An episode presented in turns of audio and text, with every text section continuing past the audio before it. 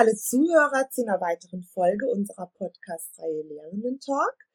Heute stelle ich Ihnen Sascha Klevenhaus vor, der bereits als Student an der DHBW seinen Bachelor im Studienfach Wirtschaftsinformatik absolviert hat und jetzt selbst als Dozierender in die Lehre an der DHBW eingestiegen ist. Herr Klevenhaus, schön, dass Sie sich Zeit für uns nehmen. Danke Ihnen. Ja, bevor wir uns Ihren Fragen und Gedanken widmen, da möchte ich mich noch kurz vorstellen. Für die, die mich noch nicht kennen, ich heiße Silke Heusohn. Ich bin neben meiner Hiwi-Tätigkeit an der DHBW im ESC auch Studierende im Fach Bildungswissenschaften an der Fernuniversität in Hagen. Und damit gibt es bereits eine Gemeinsamkeit zwischen uns, Herr Klevenhaus, denn Sie sind momentan ebenfalls auch noch an der Fernuniversität eingeschrieben im Masterstudiengang Wirtschaftsinformatik. Korrekt, ja. es war auch witzig, das im Vorfeld zu erfahren. Aber gehen wir zunächst an den Beginn ihrer beruflichen Laufbahn. Angefangen mhm. hat sie mit der Ausbildung zum Einzelhandelskaufmann. Erzählen Sie doch mal. Ähm, ja, im Grunde genommen habe ich äh, die Ausbildung, also zunächst hatte ich den Realschulabschluss gemacht, war dann ein bisschen unsicher, wohin die Reise gehen soll. Habe dann gesagt, okay, gut, Einzelhandelskaufmann mit mit jungen äh, 16, 18 Jahren, was ich da war, ähm, habe ich dann gesagt, ja, das Geld kann man gebrauchen, weil die haben in der Ausbildung relativ gut bezahlt. Und so bin ich halt äh, erstmal in den Einzelhandel gegangen zu Aldi. Ähm, in, äh, in den ersten beiden Jahren zum Verkäufer und dann habe ich eben äh, noch das dritte Jahr bei Rewe dran Mhm. Sind Sie dann ähm, in die Richtung Studium abgebogen? Ähm, ich bin im Endeffekt äh, Richtung Studium abgebogen, weil ich für mich gesehen habe, ähm, dass ich während der Ausbildung doch deutlich leichter durch diese ganze Ausbildung bin, als ich es eigentlich selber erwartet hätte, ein Stück weit tatsächlich zu dem Zeitpunkt. Und ähm, habe dann gesagt, okay, gut, dann machst du halt noch weiter Schule. Habe dann eben das Fachabitur in der Abendschule gemacht und eben auch ähm, Abitur dann noch in Vollzeit. Und dann war für mich immer noch nicht ganz klar, ähm, wo die Reise hingehen soll.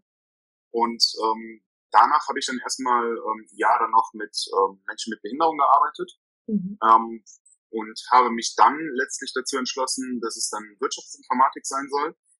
Ähm, warum gerade Wirtschaftsinformatik ist eine sehr spannende Frage, weil ich kann sie nicht beantworten.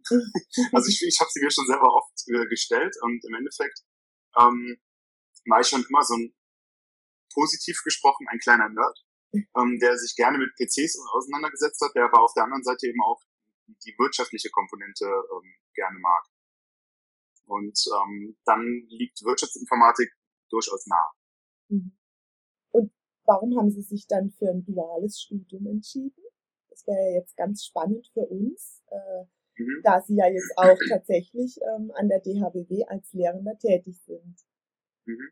Ähm, Im Endeffekt äh, war das eigentlich so ein, einer dieser Zufälle im Leben im Endeffekt, denn ähm, meine Frau und ich waren zu dem Zeitpunkt ähm, in, in Spanien, waren gerade äh, Wandern tatsächlich. Und ähm, ein Freund von uns hatte dann gesagt, der auch bei United Internet äh, gearbeitet, hat dann auch gesagt, ja, äh, es wird gerade ausgeschrieben, die suchen noch, ähm, bewirb dich doch mal, weil ich hatte vorher mit ihm darüber gesprochen.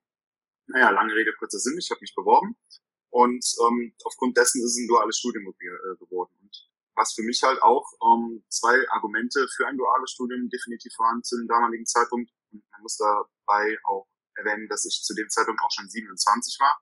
Also ich bin dann nicht mehr dieser klassische Student gewesen, der ähm, teilweise dann an die, an die Universität kommt, ähm, beziehungsweise an die Hochschule kommt. Ähm, die zwei Punkte, auf die ich hinaus wollte, sind im Endeffekt, oder die zwei großen Argumente waren zum einen die Verzahnung tatsächlich von Beruf, beziehungsweise offiziellen Beruf und eben auch der, der ähm, Theorie dahinter. Und auf der anderen Seite eben ähm, klar das Geld, weil wie gesagt mit 27 muss irgendwann auch mal der Rubel rollen, wie man so schön sagt. Und von daher ähm, war das die einzige Möglichkeit dann für mich. Mhm, mhm. Ja, wenn wir jetzt ähm, auf dieser Verzahnung da noch weiter äh, aufbauen, aus der Erfahrung heraus, da können Sie ja auch sicherlich beschreiben, was Ihnen in der Arbeit mit den Studierenden besonders wichtig ist.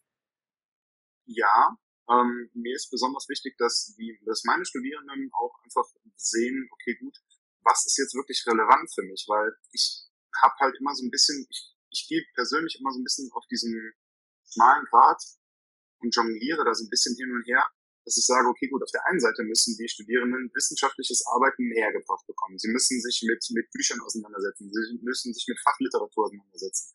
Und da eben ein fundiertes Wissen aufzubauen und auch wissen, wie sie mit dieser Literatur umzugehen haben. Auf der anderen Seite ist mir ähm, durchaus auch bewusst, dass man nicht in der, in der, in der Praxis nicht so unfassbar tief immer in die, äh, nicht, nicht so tief gehen muss. Und das ist für mich so ein bisschen der Punkt, äh, wo ich sage, das ist gar nicht so trivial zu entscheiden, wie tief gehe ich jetzt in die Thematik rein und wo kann ich dem Studierenden doch noch so ein Stück weit Wissenschaft vermitteln. Mhm. Mhm. Ja, wir hatten äh, ja ein Vorgespräch und da gab es auch noch einen wichtigen Aspekt. Da ging es um die gemeinsame Basis mit den Studierenden. Warum ist es ihnen wichtig, ähm, dass sich die Studierenden zunächst kennenlernen, finden und gemeinsame Zeit miteinander verbringen? Ähm, sehr gute Frage. Im Endeffekt ist es so, dass ganz klar die Studierenden bei mir zumindest im zweiten Semester sind weil ich mache ja Finanzbuchführung, was ja das Modul ähm, Grundlagen der Rechnungslegung quasi ein Teilmodul ist davon, ähm, neben KLR eben, also Kosten-Leistungsrechnung. Ähm, und für mich ist dann der Punkt, ich, ich versuche auch immer ein bisschen die, das Feedback von meinen Studierenden mitzunehmen. Und in dem nachfolgenden oder in, in dem letzten Semester ist es so gewesen, dass sie mir halt zurückgespiegelt haben, weil es halt komplett online war, dass ähm, gerade der Anfang wahrscheinlich sehr hilfreich gewesen wäre, gerade für die Grundlagen, für, für eine gemeinsame Basis schaffen. Ähm, das ist der eine Punkt. Der andere Punkt ist ähm, auch ein Stück weit ähm, Thema Networking im, im Studium. Das ist unfassbar wichtig und wird von vielen Studierenden, glaube ich, manchmal etwas, ich will nicht sagen, nicht verstanden, aber die, die sehen die Tragweite von, vom, vom Networking manchmal nicht. Weil es ist unfassbar hilfreich, Leute zu kennen, die wiederum vielleicht andere Leute kennen. Und das hilft halt einem im Berufsleben, im privaten Leben, es hilft einem tendenziell eigentlich immer. Ich als Studierende kenne den Vorteil davon auch, weil man sich ja oft mhm. äh, dadurch auch tatsächlich äh, motiviert, ähm, wenn man mal einen Hänger hat, äh, weiterzumachen. Ne? Absolut. Da gehe ich nochmal kurz auf den Beginn des Gespräches zurück ähm, was die Motivation betrifft. Also Ihnen hat es ja auch einen großen, großen Motivationsschub gegeben zum Lernen nach Ihrer Ausbildung, um dieses Studium dann äh, zu beginnen. Also im Prinzip ging es da ja auch so ein bisschen um das Zutrauen in die eigenen Fähigkeiten als Motivationsmotor. Und ja. Wie, haben Sie sich im vergangenen Studium motiviert und äh, wie gelingt es Ihnen in Ihrem aktuellen Studium? Sie haben ja noch ganz viele andere Dinge nebenbei. Ja, das ist richtig. Und das, die, also wenn ich die ehrliche Antwort gebe in Bezug auf mein jetziges Studium, dann hoffe ich, dass keiner meiner kommenden Studenten das äh, hören wird. Im Endeffekt, ähm, damals habe ich mich tatsächlich motiviert, weil ich gesagt habe, okay, gut, ähm, wie gesagt, wie ich schon eben erwähnt habe, ich war 27 und da war ich für mich an einem, an einem Lebenspunkt, wo ich gesagt habe, okay, gut, es muss jetzt langsam mal was funktionieren sozusagen. Und dann habe ich auch einfach gesagt, okay, gut, jetzt oder jetzt oder nie. Und das war für mich dann tatsächlich so dieser Punkt. Und ähm, das, das war schon die Motivation tatsächlich. Ich wollte einfach ähm, einen guten Berufseinstieg finden damit und ähm, wollte eben entsprechend auf einer guten Basis das Ganze ähm, aufbauen können. Und das war für mich dann eben der Bachelor an der DH. Mhm. Ähm, in Bezug auf mein jetziges Studium, Studium an der Fernuniversität, ähm, es ist tatsächlich relativ müßig. Ähm, in erster Linie deswegen, weil ich nur, also bei mir im, im Studiengang Wirtschaftsinformatik an der, an der Fernuni kriegen wir überwiegend nur Skripte zugeschickt, die wir dann uns durchlesen müssen. Und ähm, das ist an der Stelle das Müßige weil ich bin eher so, das war ich auch schon immer, eher so der Typ, der viele verschiedene Dinge benötigt, also viel unterschiedlichen Input benötigt einfach an der Stelle, was, was die Lerninhalte angeht. Sei es ähm, irgendwelche Videos, sei es verschiedene Übungen, sei es ein, ein Skript von mir ist auch, alles mögliche. Also es gibt ja da unterschiedlichste Lerninhalte, Lehr- und Lerninhalte. Und ähm, das ist für mich dann so ein bisschen der Punkt, warum es gerade im Moment an der, bei der Fernuniversität etwas zäh ist. Mhm. Es funktioniert, aber es ist zäh. Mhm. Mhm. Also im Prinzip ist schon der eigene, äh, die eigene Motivation ähm, ausschlaggebend, aber auch das, was von außen kommt. Ne?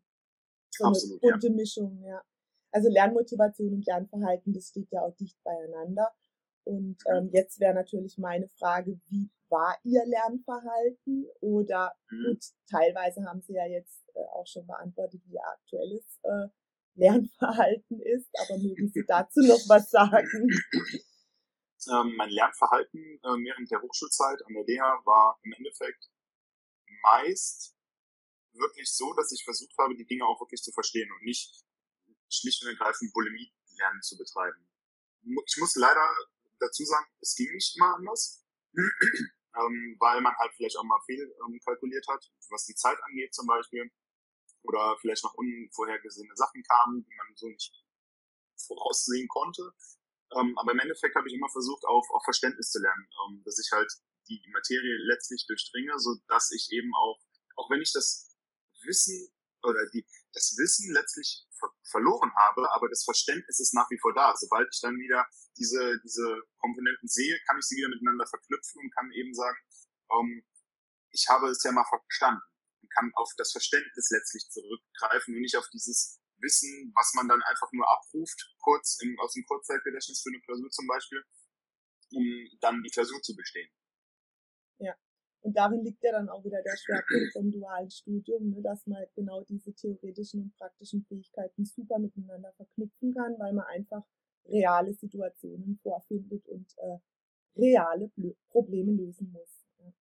Und, und an, ergänzend dazu noch ähm, auch wirklich Leute aus der Wirtschaft eben hat, die einem gewisse Dinge näher bringen, gewisse Themen. Insofern, ähm, genau das ist, glaube ich, so dieser Punkt, der auch besonders wichtig ist. Deswegen ist diese Kombination aus klassischen Professoren, sage ich mal, Professorinnen, ähm, und eben klassischen Mitarbeitern aus der Wirtschaft, nenne ich jetzt mal, ähm, glaube ich, sehr, sehr wertvoll.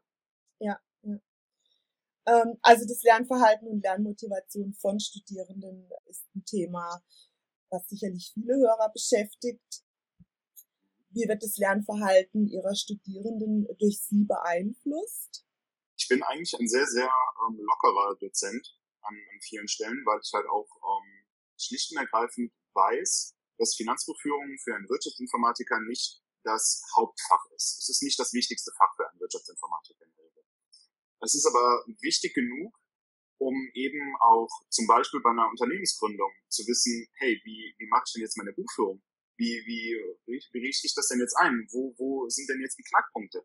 Und ich finde, ähm, das ist eben auch so ein durchaus wichtiger Punkt, denn ich versuche dann den Studierenden in erster Linie einen praktischen Nutzen zu zeigen. Also zu sagen, hey, wofür kann man es überhaupt wirklich gebrauchen, was ihr hier gerade lernt? Also das, das fand ich nämlich für mich in, der, in, der, in meiner Laufbahn, schulischen Laufbahn, ähm, immer so ein bisschen schwierig, dass das wenig vermittelt wurde, wofür man es machen kann oder, oder nutzen kann, als dass man gesagt hat, ja, du musst das jetzt einfach wissen. Ja, aber warum? Warum muss ich das denn wissen? Wofür? Mhm. Und das versuche ich halt an der Stelle komplett anders zu machen und versuche im Vorfeld schon ähm, da an die, äh, auf die Studierenden einzugehen und zu sagen, hey, wo kommt ihr denn her? Wo habt ihr, welche Vorerfahrungen bringt ihr mit? Ähm, und versuche dann auch so ein bisschen an, an da anzuknüpfen. Das ist dann oft on the fly und wenig geplant, das ist ganz klar. Aber ich denke, dass gerade so in der ersten, zweiten Vorlesungseinheit ähm, so kleinere Runden schon mal die das, das Miteinander ein bisschen auflockern und zum anderen auch ein gewisses Verständnis dafür geben, wie die, wie soll ich sagen, ähm, wie die Welt funktioniert oder warum diese Thematik jetzt gerade vielleicht für den, für den einen oder den anderen den einen Studenten oder die andere Studentin ähm, relevant ist. Mhm, mhm.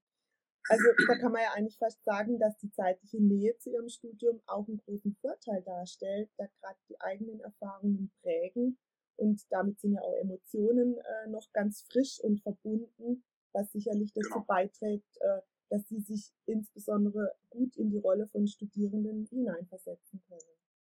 Absolut, ja. Ich habe den, also nur als kleine Anekdote, ich habe den Studierenden aus dem letzten, also die ich letztes Semester hatte, beziehungsweise letztes Jahr hatte, Entschuldigung, ähm, habe ich sogar auch äh, ein paar Tipps gegeben, wie sie mit manchen Dozenten, mit manchen Dozenten, die ich halt auch noch kannte aus meinem Studentenleben, ähm, wie man da zum Beispiel, keine Ahnung, am besten mit denen umgeht oder sowas. So, so kleinere Tipps habe ich denen dann auch gegeben. Also ich, deswegen meine ich ja, ich bin da eigentlich ein sehr, sehr entspannter Typ. Mhm. Ähm, und äh, ich glaube, das kommt auch tendenziell gut an, so grundsätzlich. Sicherlich, ja.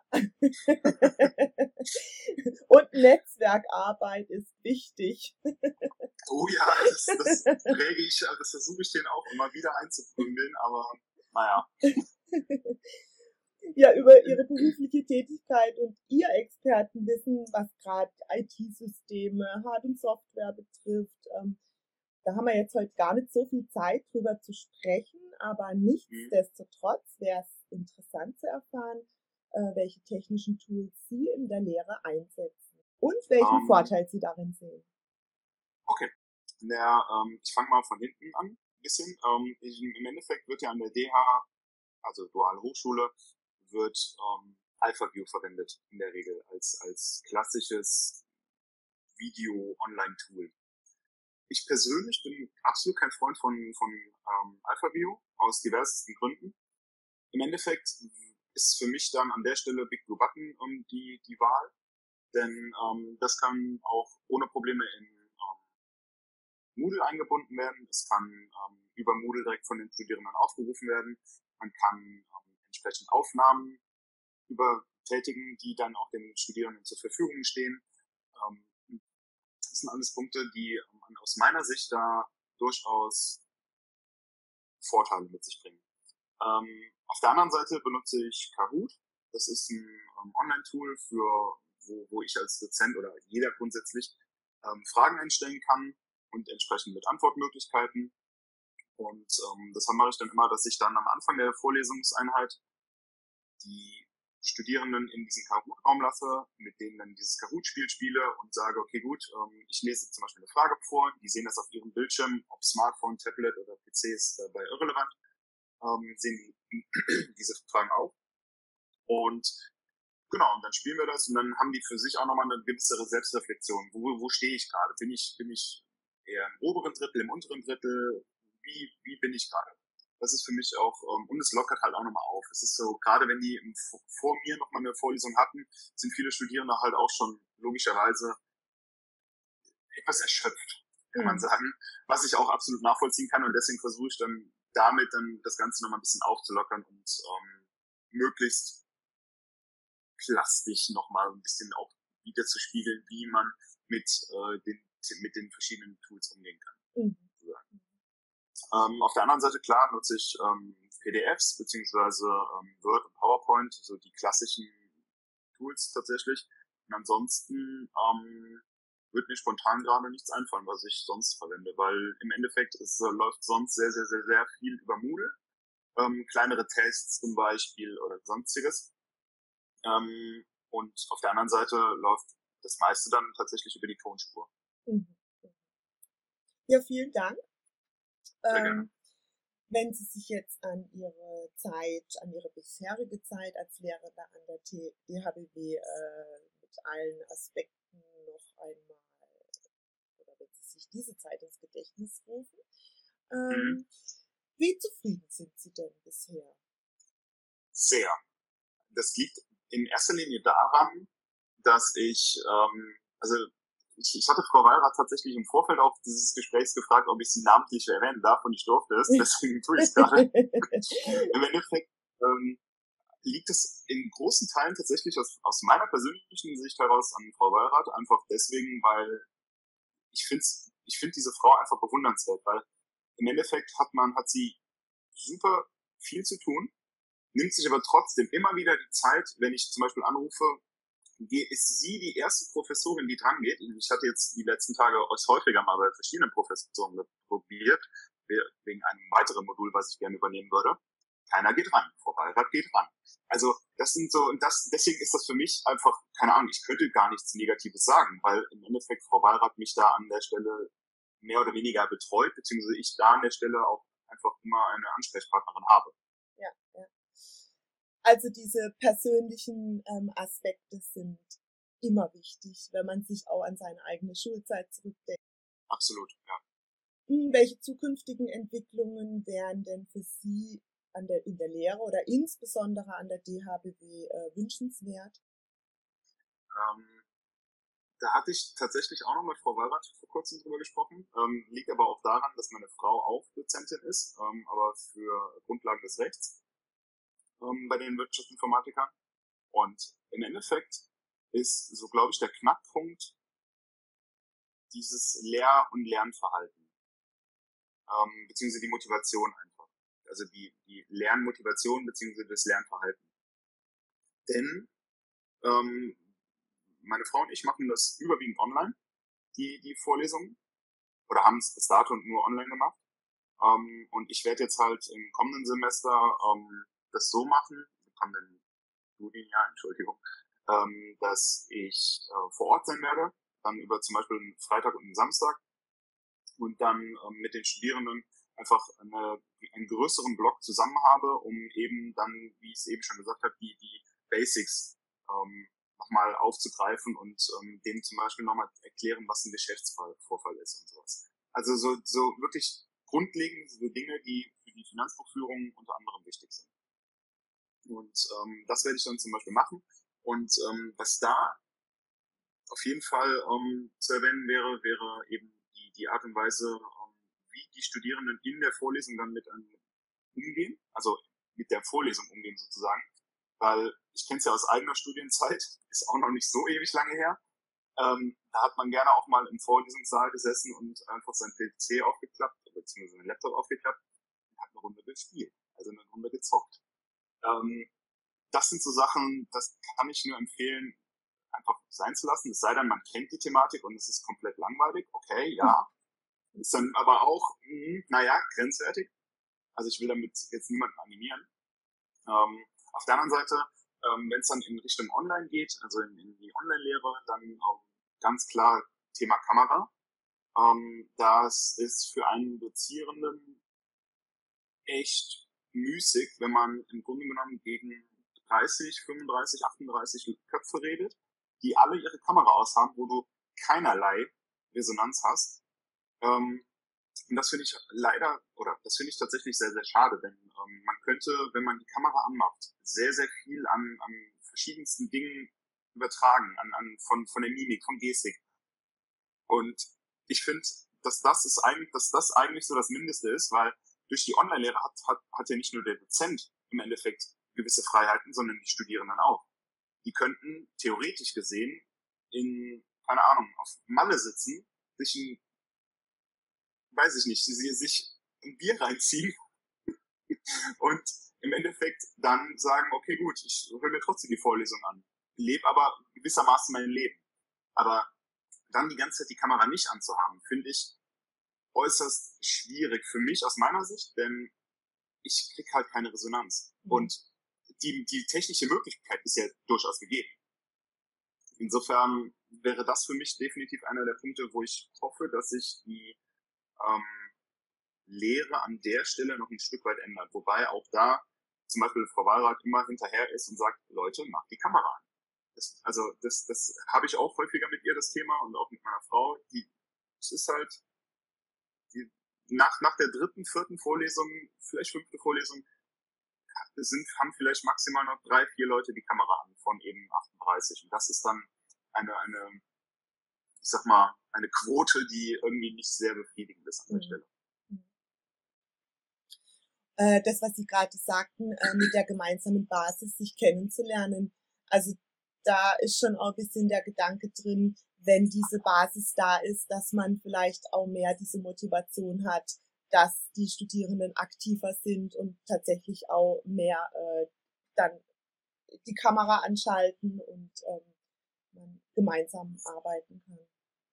Ganz genau, das ist halt meine Hoffnung, dass man, ähm, dass sie dann ja auch schon mal mich in Natura gesehen haben und ähm, nicht erst am Ende des äh, nach der Klausur quasi, weil das war bei den ähm, meinem damaligen Kurs so, ähm, dass die mich halt, beziehungsweise mich und meine Frau nach den, nach den Klausuren erst gesehen haben in Natura. Und das war eben auch die Rückmeldung, wie gesagt, und deswegen ähm, wird das im kommenden Semester beziehungsweise bei dem kommenden Kurs für mich ähm, ja anders gehandhabt. Mhm, mhm. Also das wäre tatsächlich eine Frage gewesen jetzt, welche Veränderungen Sie ähm, vornehmen würden oder falls mhm. es die, ähm, den, die Notwendigkeit gibt. Und ähm, ja, also drei Tipps äh, von Ihnen, die neuen Lehrenden auf den Weg mitgegeben werden könnten, wäre vielleicht eine schon dabei. Ja, das auf jeden Fall.